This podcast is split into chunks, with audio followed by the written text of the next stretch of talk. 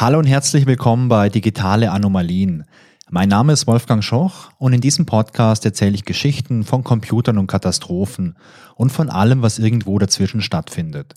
Hier geht es um die wunderbare Welt der Technik und um all die Geschichten von Fehlern und vom Scheitern. In der heutigen Folge Nummer 27 geht es um das System, das uns immer den richtigen Weg finden lässt. Natürlich ist die Rede hier von GPS. GPS, das wurde in den 1970er Jahren vom US-Verteidigungsministerium entwickelt. Maßgeblich verantwortlich für dieses System waren vor allem drei Personen, und zwar Bradford Parkinson, Hugo Fruhauf und Richard Schwarz.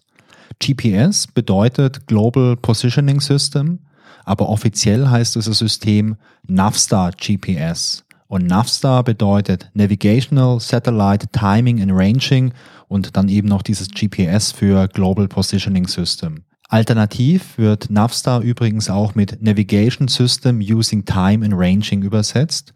Und genau das gibt auch schon ein ganz gutes Gefühl dafür, was GPS eigentlich ist und wie das genau funktioniert. GPS löste damals zwei bereits vorhandene Systeme ab. Zum einen das Navy Navigation Satellite System, auch bekannt als Transit.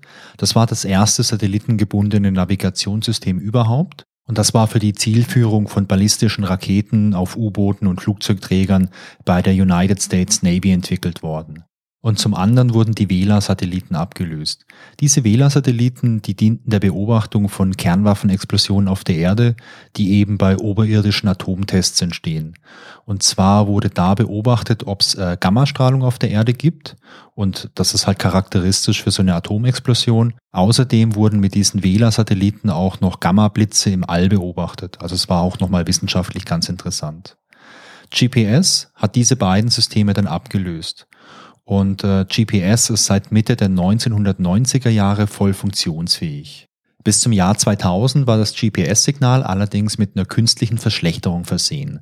Das bedeutete, dass die Genauigkeit von GPS nur bei rund 100 Metern lag und äh, ja, mit der Genauigkeit kann man in der Navigation jetzt nicht wirklich viel anfangen. Stellt euch mal vor, ihr fahrt durch eine Stadt und die Genauigkeit von eurem Navigationsgerät, die liegt nur bei rund 100 Metern. Das bedeutet, das Auto, in dem ihr fahrt, das weiß jetzt nicht, ob ihr vielleicht 100 Meter weiter links oder 100 Meter weiter rechts seid. Das ist vielleicht auf einer einsamen Landstraße, wo es links und rechts nur Wälder und Felder gibt, völlig okay. Aber für so eine ernsthafte Navigation in der Stadt ist es unbrauchbar. Und deswegen deswegen wurde GPS vor dem Jahr 2000 für zivile Navigation eigentlich auch nicht eingesetzt. Nachdem dann aber am 2. Mai im Jahr 2000 diese künstliche Verschlechterung, also diese Selective Availability abgeschaltet wurde, lag die Genauigkeit bei ja so 10 bis 15 Metern. Oftmals war die Genauigkeit aber auch noch höher als 10 Meter. Und damit konnte man schon einiges anfangen. Und darum setzte sich auch ab dem Jahr 2000 die Navigation anhand von GPS für den zivilen Bereich durch. Es gibt dann übrigens auch noch verschiedene Korrekturverfahren, mit denen man die Genauigkeit nochmal steigern kann. Und ähm, da komme ich später nochmal dazu und erkläre da ein bisschen was.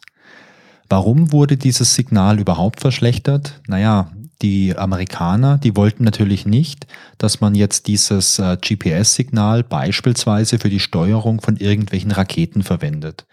Denn wenn wir mal ein bisschen in der Geschichte zurückdenken, die Entwicklung von GPS, die begann in den 80ern, komplett einsatzbereit war es dann Mitte der 90er und das war natürlich auch noch so eine Hochzeit vom Kalten Krieg und da wollte man dem in Anführungszeichen Gegner natürlich keinen Vorteil irgendwie geben. Denn der Hintergedanke, mit dem GPS entwickelt wurde, das war natürlich der Einsatz im militärischen Bereich. Ich hatte ja schon gesagt, dass das Vorgängersystem, also dieses Transit, auch dafür geschaffen wurde, um jetzt Raketen von U-Booten oder von äh, Flugzeugträgern zu steuern. Und für GPS war das genau dasselbe. Das sollte eingesetzt werden für die Steuerung von Waffensystemen sowie für die Navigation von Flugzeugen oder Schiffen. Das Spannende an GPS und an ähnlichen Navigationssystemen, die jetzt so satellitenbasiert sind, ist, dass die Nutzung von so einem System nur passiv ist. Das bedeutet, der Empfänger der empfängt nur Daten vom Satellit, aber der strahlt keine Daten ab. Also es geht nur in eine Richtung und dadurch verrät dieser Nutzer natürlich auch nicht seine Position. Und das ist natürlich für einen militärischen Einsatzzweck eine richtig gute Sache, denn man gibt seine eigene Position nicht preis und verrät halt auch nicht, wo man ist und kann mehr oder weniger unentdeckt operieren. Heutzutage wird GPS sehr breit im zivilen Sektor eingesetzt, beispielsweise Navigation im Auto, mobile Navigation mit dem Smartphone, Positionskontrolle von Schiffen und Flugzeugen, Lenkung von Landmaschinen, das ist übrigens auch ganz spannend, ich habe da ein paar Artikel gelesen, dass auf so ganz großen Feldern manche Landwirte wirklich ihre Maschinen mit Hilfe von GPS so Zentimeter genau über diese Felder fahren lassen, um das perfekt zu nutzen und da wirklich auch so alles zu optimieren. Und äh, finde ich auch ziemlich spannend. Ja, und wo GPS beispielsweise auch noch verwendet wird, ist bei der Landvermessung. Denn mit Hilfe von verschiedenen Korrekturmethoden, da habe ich ja vorhin schon mal was gesagt, erkläre ich später noch, kann man eine sehr hohe Genauigkeit erreichen von GPS und das ist auch sehr nützlich bei der Landvermessung. Andere Einsatzzwecke für GPS ist zum Beispiel die Markierung von irgendwelchen Eisbergen, um zu schauen, wohin die treiben und um irgendwelche Meeresströmungen zu untersuchen. Aber wie funktioniert GPS überhaupt? Aktuell besteht GPS aus insgesamt 24 Satelliten, die die Erde in einer Höhe von rund 20.200 Kilometern umkreisen. Jeder Satellit hat dabei eine exakte Atomuhr an Bord und jeder Satellit bewegt sich mit einer Geschwindigkeit von circa 3,9 Kilometern pro Sekunde um die Erde. Dabei wird so eine elliptische, aber fast kreisförmige Umlaufbahn beschritten und durch die hohe Geschwindigkeit von 3,9 Kilometern pro Sekunde kann jeder Satellit pro Erdtag zwei Erdumrundungen vollziehen. Also der fliegt zweimal um die Erde rum auf seiner Umlaufbahn. Und es gibt insgesamt sechs verschiedene Bahnebenen, also Bahnebenen, im Prinzip kann man da auch sagen Umlaufbahnen um die Erde. Die sind alle um so 60 Grad versetzt, so dass ein Großteil der Erde abgedeckt wird. Und von jedem Punkt der Erde sind deswegen immer mindestens vier Satelliten in Sichtweite. Es gibt eine kleine Ausnahme, und zwar die Polarregionen, die sind nicht vollständig abgedeckt mit GPS. Wenn man sich da allerdings jetzt äh, bewegt und äh, navigieren möchte, dafür gibt es noch andere Satellitennetzwerke, die halt ja spezieller jetzt auf die Polarregion ausgerichtet sind. Aber abgesehen davon ist man auf der ganzen Welt mit GPS gut bedient. Die 24 Satelliten, die teilen sich jetzt gleichmäßig auf die sechs Bahnen auf. Das bedeutet, auf jeder Bahn sind immer vier Satelliten unterwegs. Und aktuell gibt es sogar noch ein paar extra Satelliten im All. Und zwar einfach als, ja, als Ersatzteil, sage ich mal. Wenn so ein Satellit irgendwann nicht mehr funktioniert, die haben nur eine Lebensdauer von einigen Jahren. Ich glaube, die Lebensdauer liegt bei so sieben Jahren ungefähr. Dann sind die einfach durch. Dann ist auch so ein bisschen der Treibstoff für Korrekturen und so aufgebraucht. Und um dann kein Problem zu bekommen, hat man auch noch Ersatzsatelliten in den Umlaufbahnen, die man dann einfach einsetzen kann. Okay, aber 24 sind im Einsatz. Diese Satelliten, die senden jetzt kontinuierlich ein Signal. Und in diesem Signal sind verschiedene Informationen kodiert. Zum einen die Kennung des Satelliten, zum anderen die aktuelle Zeit vom Sendezeitpunkt. Wir erinnern uns, im Satellit ist ja eine Atomuhr, dadurch weiß der Satellit halt immer, wie spät das ist. Und wenn ein neues Signal gesendet wird, oder beziehungsweise das Signal wird kontinuierlich gesendet, wenn so ein neues Informationspaket gesendet wird, wird halt immer geschaut, hey, wie spät ist es? Und diese Uhrzeit, die wird reinkodiert. Und die aktuelle Bahnposition des Satelliten, die wird da auch reinkodiert. Man kann jetzt mit Hilfe von so Bahnmechanik berechnen, wenn man jetzt weiß, der Satellit, der ist auf dieser oder dieser Umlaufbahn und man weiß, wie schnell der Satellit ist und man hat noch ein paar andere Parameter, dann kann man immer genau berechnen, wo sich ein Satellit zu einem gewissen Zeitpunkt befindet. Und diese Parameter, beziehungsweise ein bisschen vereinfacht gesagt, diese aktuelle Position des Satelliten, die sendet er immer mit. Wenn ich jetzt auf der Erde mit einem Empfänger so ein Signal empfange, kann ich also feststellen, von welchem Satelliten kam dieses Signal, wo befand sich der Satellit zum Sendezeitpunkt und dadurch, dass ich ja weiß, wann das Signal gesendet wurde und ich natürlich auch weiß, wann ich es empfangen habe, kann ich hier den Unterschied berechnen, also wie lang war das Signal unterwegs, wie lang war die Laufzeit vom Signal und dadurch kann ich berechnen, wie weit der Satellit von mir entfernt ist. Das ist übrigens so ähnlich wie wenn ihr bei einem Gewitter einen Blitz seht und dann die Sekunden zählt, bis der Donner kommt. Der Schall, der hat eine Geschwindigkeit von so circa 340 Metern pro Sekunde und wenn ihr beispielsweise jetzt fünf Sekunden zählt zwischen Blitz und Donner, dann sind das einfach fünf mal 340 Meter und es gibt dann 1700 Meter und dann wisst ihr halt, das Gewitter ist jetzt noch 1,7 Kilometer entfernt. So ähnlich funktioniert es auch bei GPS, wenn man berechnen möchte, wie weit jetzt der Satellit weg ist. Zum Vergleich, bei so einem Satelliten, da liegt die Laufzeit zwischen 0,067 und 0,086 Sekunden. Das ist also schon nochmal ein ganzes Stück schneller als jetzt eben die Schallgeschwindigkeit. Aber wie kommen wir jetzt von so einem empfangenen Satellitensignal zu unserer Position? Stellt euch Folgendes vor. Ihr empfangt das Signal von exakt einem Satelliten. Mit Hilfe der Laufzeit könnt ihr ausrechnen, wie weit dieser Satellit von euch entfernt ist. Und jetzt nehmt mal in Gedanken eine ganz lange Schnur, und zwar eine Schnur, die so lange ist wie die berechnete Entfernung. Und das eine Ende der Schnur wird jetzt am Satelliten befestigt. Und das andere Ende der Schnur, das zieht ihr jetzt mal, und zwar so Richtung Erde. Und ihr schaut mal, welche Orte auf der Erde kann man jetzt mit dem anderen Ende der Schnur überhaupt erreichen bzw. berühren, wenn die Schnur gespannt ist. Aber wenn ihr diese Schnur schön stramm zieht, dann könnt ihr einige Bereiche erreichen auf der Erde, aber natürlich nicht alle. Aber es sind mehrere Möglichkeiten, es ist also keine exakte Positionsbestimmung möglich. Gut, dann stellt euch vor, ihr habt noch einen zweiten Satelliten irgendwo in Reichweite, den seht ihr am Himmel, ihr habt gute Augen, deswegen seht ihr den. Und da macht ihr genau dasselbe. Ihr berechnet auch die Entfernung. Ihr nehmt so eine Schnur, bindet die an diesen Satelliten ran und schaut jetzt, welche Bereiche ihr mit dieser zweiten Schnur erreichen könnt. Das sind andere Bereiche.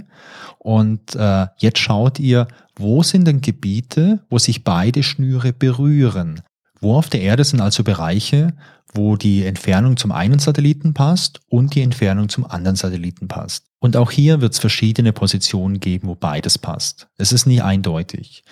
Um jetzt eine eindeutige Position zu bekommen, braucht ihr noch ein drittes Satellitensignal. Denn wenn ihr das gleiche wieder macht und dann drei Schnüre habt und alle drei Schnüre spannt, dann wird es nur eine Position geben, auf die alle drei Schnurenden zeigen können und das ist eure Position. Nur der Vollständigkeit halber. Es gibt natürlich noch einen zweiten Punkt, an dem sich alle drei Schnüre dann berühren können, wo halt so ein möglicher Punkt sein könnte. Der liegt aber irgendwo im All. Also quasi genau auf der anderen Seite des Satelliten. Aber der ist natürlich für unsere Navigation auf der Erde erstmal irrelevant. Voraussetzung dafür, um diese Position jetzt genau zu bestimmen, sind aber sehr genaue Uhren. In den Satelliten, da befinden sich ja diese hochpräzisen Atomuhren, aber in den Empfangsgeräten gibt es sie in aller Regel nicht. Also in eurem Handy, da ist keine hochpräzise Atomuhr, in eurem Autonavi, da ist höchstwahrscheinlich auch keine hochpräzise Atomuhr und in allen anderen Geräten, die ihr verwendet, dürfte höchstwahrscheinlich auch keine drin sein.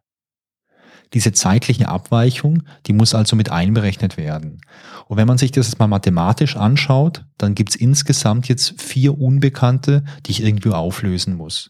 Ich möchte jetzt nicht so tief in die Mathematik einsteigen und irgendwelche alten Mathe-Traumata irgendwie äh, reaktivieren, aber nur mal der Vollständigkeit halber, wenn ihr in so einem kartesischen Koordinatensystem halt einen Punkt irgendwie äh, beschreiben möchtet, müsst ihr quasi sagen, okay, wie ist denn die Breite und wie ist die Länge und wie ist die Höhe? Also wenn ihr eine Landkarte vor euch habt, mal so ganz vereinfacht, quasi könntet ihr sagen, okay, wie weit muss ich jetzt nach rechts auf dieser Landkarte, wie weit muss ich nach oben auf der Landkarte dann habt ihr schon mal X und Y. Und wie hoch ist eigentlich dieser Punkt? Also ist es gerade ein Berg, der jetzt 500 Meter hoch ist oder ist das vielleicht ein Tal, das es nur, ähm, keine Ahnung, fünf Meter hoch ist oder vielleicht auch noch negativ ist, also wenn es unterhalb des äh, Meeresspiegels ist. Ähm, und damit könnt ihr halt mit drei Angaben so einen Punkt beschreiben. Und dann kommt dann noch die Zeit dazu. Damit hat man halt vier solche Variablen oder Unbekannte, die man irgendwie lösen muss. Und mathematisch kann man sagen, das ist ein Gleichungssystem mit vier Unbekannten. Und man braucht jetzt auch vier verschiedene Gleichungen, um das aufzulösen. Und von jedem Satelliten bekommt man Daten und mit den Daten von jedem Satelliten kann man quasi eine Gleichung stellen. Und deswegen braucht man vier Satelliten, um bei keiner exakten Zeit, also wenn man keine Atomuhr zur Verfügung hat, die aktuelle Position zu bestimmen. Gute GPS-Empfänger, die haben übrigens einen Vierkanalempfänger. Das bedeutet, ein guter GPS-Empfänger, der kann auch vier Satelliten parallel empfangen und die ganzen Daten dann verarbeiten. Günstige Geräte, die empfangen nur immer einen Satelliten und die wechseln dann immer ganz schnell durch und brauchen deswegen auch länger, bis sie halt eine Position haben. Ihr kennt das vielleicht, wenn ihr so ein GPS-Gerät habt, vielleicht auch eine Sportuhr oder so. Wenn ihr das zum ersten Mal einschaltet, dann dauert das schon eine ganze Weile, bis so ähm, die Position ja ähm, erkannt wurde oder bestimmt wurde. Und wenn ihr das ganze Gerät äh, am nächsten Tag nochmal einschaltet, dann geht's viel, viel schneller. Diese Geräte, die merken sich nämlich auch so diese ganzen Satellitendaten und greifen einfach darauf zurück, wenn die Position dann nochmal bestimmt werden soll. Bei GPS gibt es viele technische Herausforderungen. Das fängt schon damit an, dass die Distanz ja gar nicht direkt gemessen werden kann. Man hat so diese Laufzeit und kann damit die Distanz berechnen. Jetzt ist es aber so, dass die Ausbreitungsgeschwindigkeit vom Signal nicht linear ist. Bedeutet, dieses Signal ist vom Satelliten bis zur Erde nicht immer gleich schnell. Im All hat es eine andere, eine höhere Geschwindigkeit als beispielsweise in unserer Atmosphäre. Vor allem die Troposphäre und die Ionosphäre, die haben eine Auswirkung aufs Signal, die bremsen das ein bisschen ab. Und das sind lauter so Dinge, die man mit einberechnen muss, wenn man diese Distanz berechnet. In der Praxis wird es durch feste Korrekturfaktoren gemacht. Also man hat beispielsweise für die Troposphäre so einen Faktor, den man draufrechnet und auch für die Ionosphäre hat man auch einen Faktor, den man dann draufrechnet. Ein weiteres Problem oder wie sagt man so schön, eine weitere Herausforderung ist die enorm hohe Geschwindigkeit von diesen Satelliten, vor allem die hohe Geschwindigkeit im Vergleich zur Erde. Dadurch treten relativistische Effekte auf, und zwar die sogenannte Zeitdilatation. Dilatation bedeutet so viel wie Dehnung und Zeitdilatation bedeutet, dass die Zeit langsamer vergeht, wenn man sich schnell bewegt. Das geht auf die Relativitätstheorie von Einstein zurück, wo auch gesagt wird, wenn man sich mit nahezu Lichtgeschwindigkeit bewegt, dann vergeht die Zeit sehr, sehr, sehr langsam für einen. Bei GPS bedeutet das, dass die Zeit für den Satelliten, also die Uhr im Satellit, dass diese Zeit ein kleines, kleines bisschen langsamer vergeht als die Zeit auf der Erde. Und deswegen wird regelmäßig auch ein Korrektursignal von der Erde an die Satelliten gesendet, wo halt ein kleiner Korrekturfaktor drin ist, der dann angewandt wird, um diese Zeitdilatation zu kompensieren. Ja, und das ist cool, oder? Also wenn man über Einstein und Relativitätstheorie quatscht, dann hört sich das doch oft irgendwie so nach, ja, das ist theoretisch und das ist schon was für Akademiker und da hat es ja auch mal einen Nobelpreis gegeben. Kleiner Spoiler, Einstein hat keinen Nobelpreis für die Relativitätstheorie bekommen. Ähm, aber das ist nicht so greifbar, finde ich. Also so im Alltag finde ich es sehr schwer greifbar, irgendwo zu sagen, ja, also die Relativitätstheorie, die brauchen wir jetzt schon, um jetzt dieses Problem hier in den Griff zu bekommen. Aber GPS ist eine Technologie, die jeder von uns einsetzt und die wir wirklich täglich vielleicht nutzen. Und da brauchen wir die Erkenntnisse der Relativitätstheorie, damit es auch dauerhaft funktioniert. Das ist ziemlich cool, finde ich. Okay, ähm, was gibt's denn noch mit der GPS-Technik? Ja, die Korrekturen, die hatte ich vorhin ja schon ein, zwei Mal erwähnt. Was man da einsetzt, das sind die sogenannten D-GPS-Sender. Das D, das steht für Differential und GPS halt für Global Positioning System. Das sind stationäre GPS-Sender auf der Erde mit ganz exakt bekannten Standorten, die man eben halt vermessen hat. Und die senden auch und mit Hilfe von diesen 100% exakten Standorten kann die ermittelte Position korrigiert werden. Und dadurch kann man wirklich extrem hohe Genauigkeiten erreichen. Denn wenn ihr mit eurem Smartphone irgendwo unterwegs seid, werdet ihr feststellen, dass die Genauigkeit oftmals viel höher ist als 10 bis 15 Meter. Apropos Smartphone.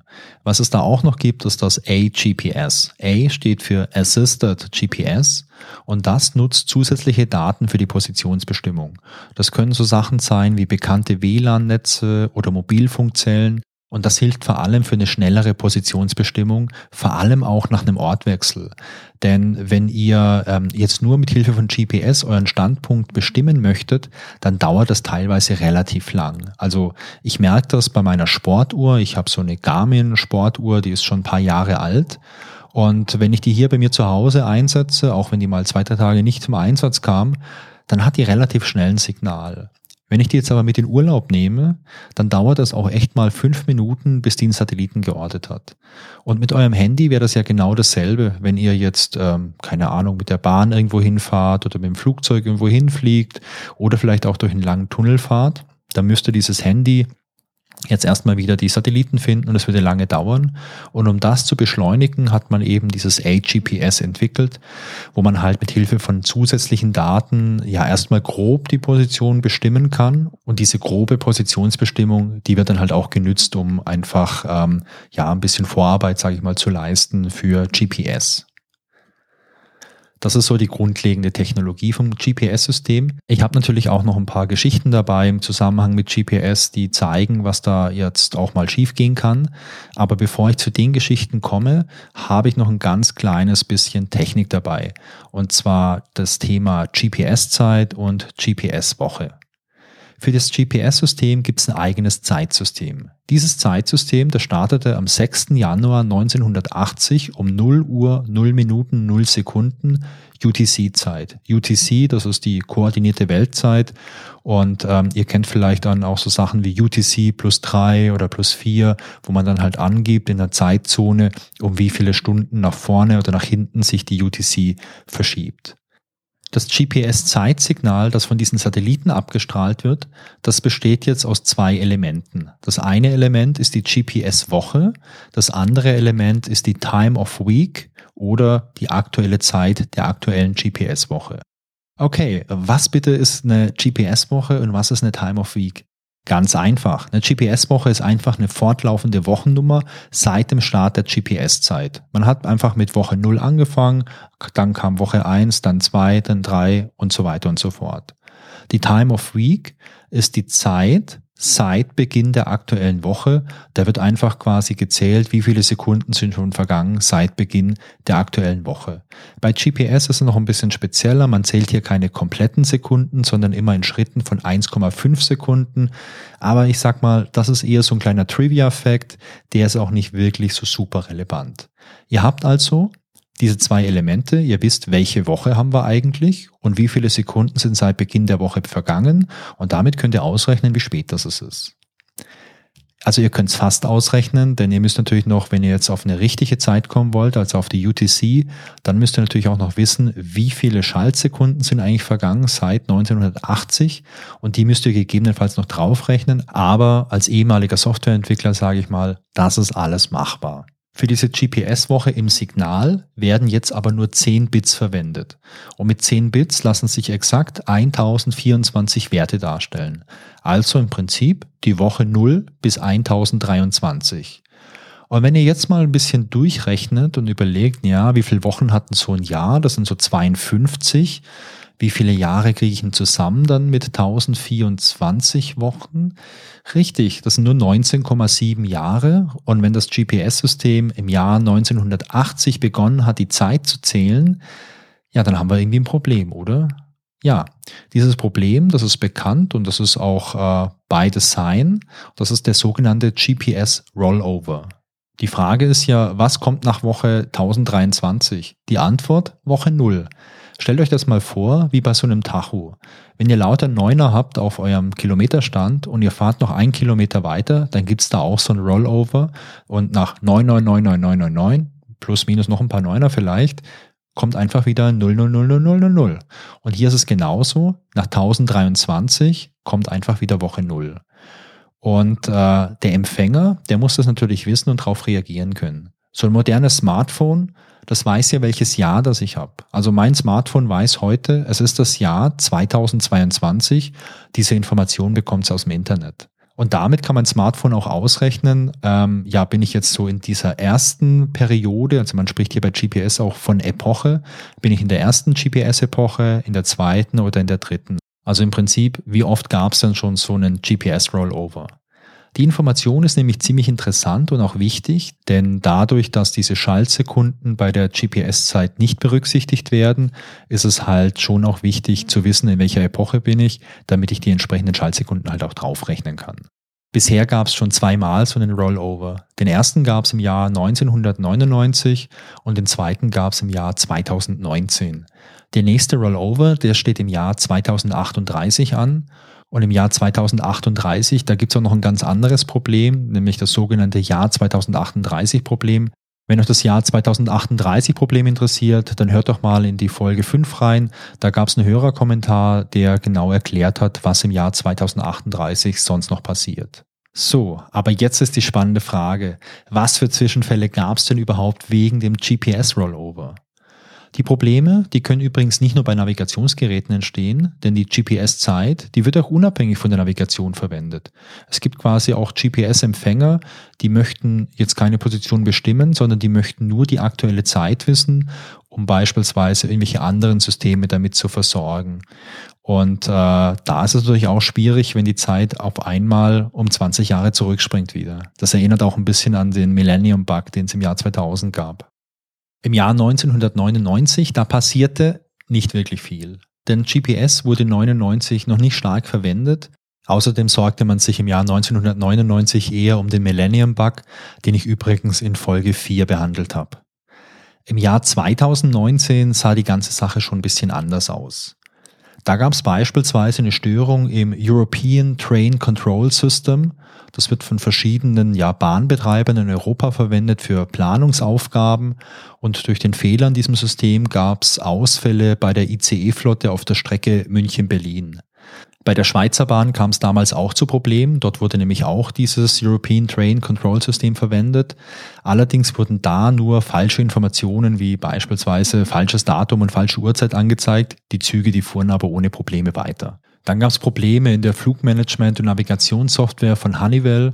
Die Probleme, die sorgten für Verspätungen auf einigen Flügen von KLM und außerdem fielen damals zahlreiche Flüge in China aus. Dort hatte man nämlich versäumt, die Software rechtzeitig zu patchen. Und wenn es jetzt um Flugzeuge geht, da ist man natürlich schon ein bisschen genauer. Wenn da falsche Daten irgendwo angezeigt werden, dann äh, startet so ein Flugzeug einfach nicht, weil man so ein Risiko nicht eingehen möchte. In New York, da crashte das New York City Wireless Network. Das ist ein großes Wi-Fi der Stadt, ähm, das allerdings nur für die Verwaltung gedacht ist, also es ist kein Public Wi-Fi.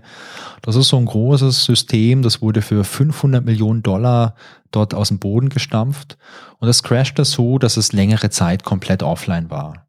Außerdem gab es in New York Probleme mit den Ampelsteuerungen. Das Stadtmanagement, es verlor die Verbindung zu über 12.000 Kreuzungen, an denen Ampeln installiert waren und man hatte dann in der Verwaltung keine Ahnung mehr, wie der Status von den Ampeln ist, ob die noch funktionieren etc. Also das war auch ein größeres Chaos. Diverse ältere Smartphones hatten Probleme, weil da halt auch keine entsprechende Software mehr drauf war, also keine Patches. Dann gab es größere Probleme bei wissenschaftlichen Experimenten. Und das fand ich auch sehr interessant. In der Geologie werden zum Beispiel relativ viele GPS-geschützte Systeme eingeführt. Damit macht man dann so Dinge wie die Bewegung von tektonischen Platten zu messen. Also mit so hochempfindlichen Geräten kann man sowas messen. Oder man packt solche Geräte in, an Eisberge dran, um da zu messen, wo sich die bewegen. Und man hatte auch so generell einfach so Forschungssonden und so kleine autonome Forschungsstationen an Orten, wo man es nicht mal eben kurz vorbeikommt, um vielleicht ein Patch einzuspielen, also in der Wüste oder sonst irgendwo im Gebirge. Und da bekam man auch relativ viele Probleme. Ich habe gelesen, dass es auch bei vielen seismologischen Messgeräten Probleme gab. Die hatten damals aber nicht das GPS-Signal für eine Positionsbestimmung verwendet, sondern nur die GPS-Zeit verwendet, um bei ihren Messdaten immer so einen genauen Zeitstempel anzugeben. Und der Zeitstempel, der war halt auf einmal auch um 20 Jahre verschoben, was halt auch zu großen Problemen geführt hat. Und dann gab es noch einen anderen Fall, der mich letztendlich aufmerksam gemacht hat auf das Thema GPS-Rollover und der mich inspiriert hat, die Folge heute zu machen. Und zwar diverse Autos von Honda und von Acura. Acura ist so eine ja, so ein Tochterunternehmen von Honda, also die gehören auch zum äh, Honda-Konzern. Und da gab es Anfang des Jahres 2022 ein Problem. Also noch was ganz, ganz Frisches. Denn am 1. Januar 2022 schalteten die Uhren in diesen Autos, die betroffen waren, ähm, auf einmal 20 Jahre in die Vergangenheit. Und zwar schalteten die Uhren auf den 1. Januar 2002. Und dann haben die Leute in den Autos erstmal gedacht, oh, da ist vielleicht irgendwie ein Problem, vielleicht ist mal der Strom weg gewesen und die, die Uhr hat sich zurückgestellt dann haben die Leute in ihren Autos versucht, die Uhr wieder auf die ja, aktuelle Zeit und das aktuelle Datum zu stellen, aber das half nichts. Denn jedes Mal, wenn man das Auto neu startet, schaltet sich die Uhr wieder zurück auf den 1. Januar 2002. Honda hat dann erstmal nicht viel gesagt. Man brauchte erstmal Zeit, um das zu untersuchen. Und dann meldete sich Honda und sagte, ja, also das Problem, das können wir jetzt nicht lösen, aber im August 2022 wird sich das Problem von alleine lösen. Und diese Aussage hat natürlich viele Leute neugierig gemacht. Was versteckt sich denn da jetzt äh, als Problem?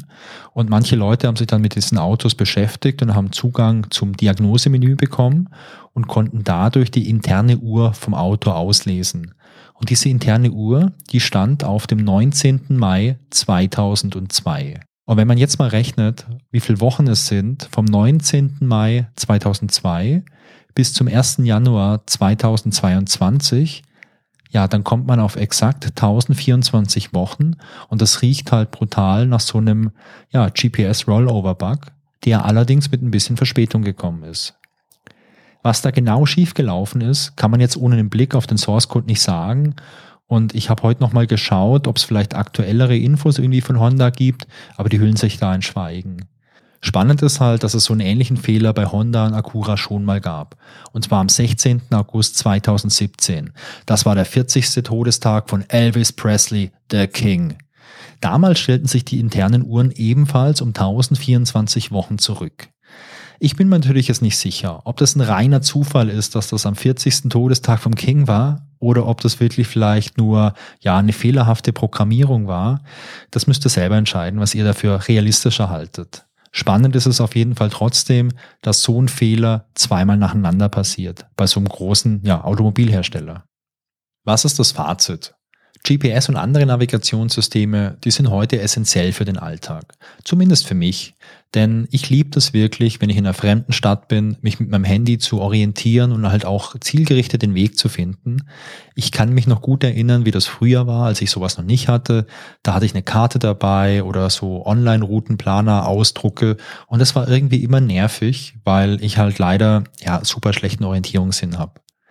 Ich frage mich natürlich, ob man damals in den 80ern oder vielleicht auch schon in den 70ern, als man die ersten Ideen zu GPS hatte, schon absehen konnte, was das mal für einen Impact auf die ganze Welt hat und ob man GPS vielleicht anders designt hätte, wenn man das gewusst hätte. Das ist natürlich nur eine rein hypothetische Frage, denn wenn man eine neue Technologie entwickelt, wird man nie absehen können, wie erfolgreich die ist. Das hat immer viel mit ganz äh, unterschiedlichsten Einflüssen und äh, Zufällen vielleicht auch zu tun. Übrigens, was diesen GPS-Rollover angeht, man hat sich entschieden, dass man jetzt diese Anzahl der ähm, möglichen Wochen, also der möglichen GPS-Wochen, die sind ja aktuell waren die ja auf 1024 äh, limitiert, weil die nur 10 Bit hatten.